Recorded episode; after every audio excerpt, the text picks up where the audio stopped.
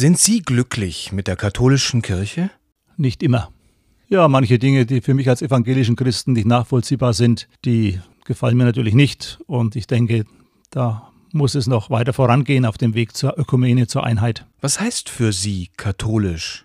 Katholisch heißt für mich allumfassend. In dem Sinn bin ich auch als evangelischer Christ katholisch, nur nicht römisch.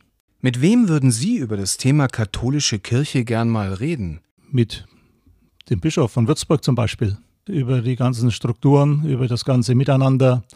Da wäre schon interessant und spannend, mit ihm zu sprechen über manche Dinge. Natürlich würde man sich noch mehr wünschen.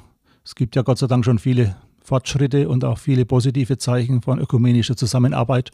Aber ich denke, das ist bei weitem noch nicht alles ausgeschöpft und auch noch ausbaufähig. Stellen Sie sich vor, Sie haben 30 Sekunden Zeit.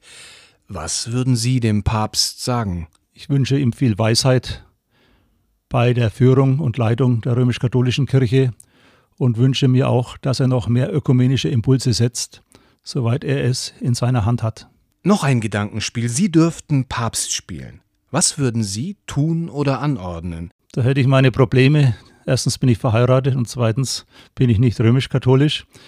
Äh, Papst spielen möchte ich gar nicht. Mir reicht meine Aufgabe, die ich habe.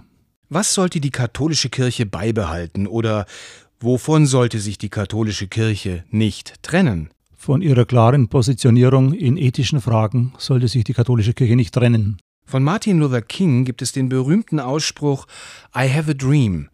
Was ist Ihr Traum von der katholischen Kirche?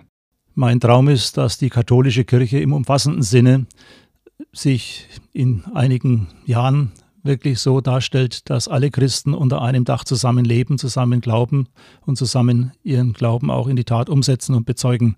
Das wäre mein Wunsch, dass die Einheit der Kirche sich einstellt. Und ich denke, wenn die Mauer in Berlin gefallen ist, was ein Wunder für mich ist von Gott her, dann müsste eigentlich auch, vorausgesetzt, dass der Heilige Geist auch in der Kirche wirkt, auch da mal die Mauer fallen.